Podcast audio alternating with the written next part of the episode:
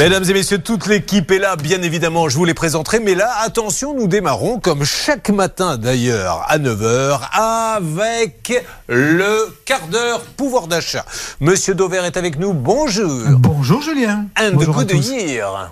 Absolument. C'est pas des Happy pneus. New Year. Ah bon, parce qu'il pensait que j'allais lui offrir un pneu. Nous avons Monsieur Martial You qui est là du service éco. Comment va-t-il Eh bien, il va très bien, merci. Bonne Alors, année aussi. Charlotte va aussi nous parler un petit peu de pouvoir d'achat. Bonjour Charlotte. Bonjour Julien.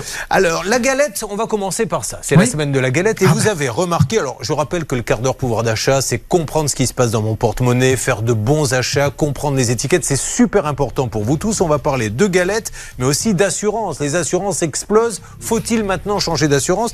Les galettes, vous avez remarqué qu'il y a un écart de prix considérable entre l'hyper et le boulanger. Et plus important que les années précédentes, parce que c'est surtout ça, que les hyper soient moins chers que les boulangers. D'ailleurs, on parle peut-être pas exactement de la même galette tout le temps, mais cette année c'est encore plus fort. Vous avez peut-être d'ailleurs entendu ces derniers jours des publicités pour des galettes à un hypermarché. Une galette de 6 parts, une frangipane, c'est-à-dire quelque chose de, de tout à fait convenable, à 4 euros, parfois moins. Donc vous imaginez, 6 parts pour 4 euros, c'est vraiment pas cher. C'est quasiment le même prix que l'année dernière. Ça veut dire en fait qu'il n'y aurait pas eu d'inflation sur les galettes. Et en ce sens, aujourd'hui, un produit sur lequel il n'y a pas d'inflation, ça devient presque une information.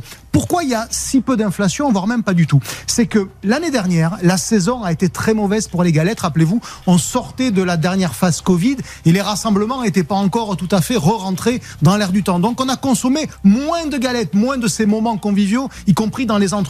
Première raison, ils avaient du stock. La deuxième raison, c'est que les galettes que vous achetez aujourd'hui dans votre hypermarché, elles ont été négociées il y a quasiment neuf mois au printemps dernier, puisque ce sont des galettes qui sont produites tout au long de l'année, qui sont surgelées et qui sont cuites dans le four du magasin où vous les achetez. Et donc, en fait, le prix il a été négocié en mars ou en avril dernier, avant l'inflation qu'on a connue sur le beurre, sur la farine, sur l'énergie, sur euh, tout ce qui constitue une galette, sur les œufs aussi. Et donc vous avez aujourd'hui une forme de concurrence quasiment déloyale finalement, même si tout, tout cela est absolument légal, entre des galettes d'artisans boulangers qui eux payent leurs matières premières au jour le jour. Le beurre du boulanger, il l'a payé la semaine dernière, la farine, il l'a payé la semaine dernière, alors que la grande distribution, vous voyez, elle l'a payé ça il y a déjà des mois et des mois. On verra en ce qui concerne la qualité si c'est la même chose. Absolument.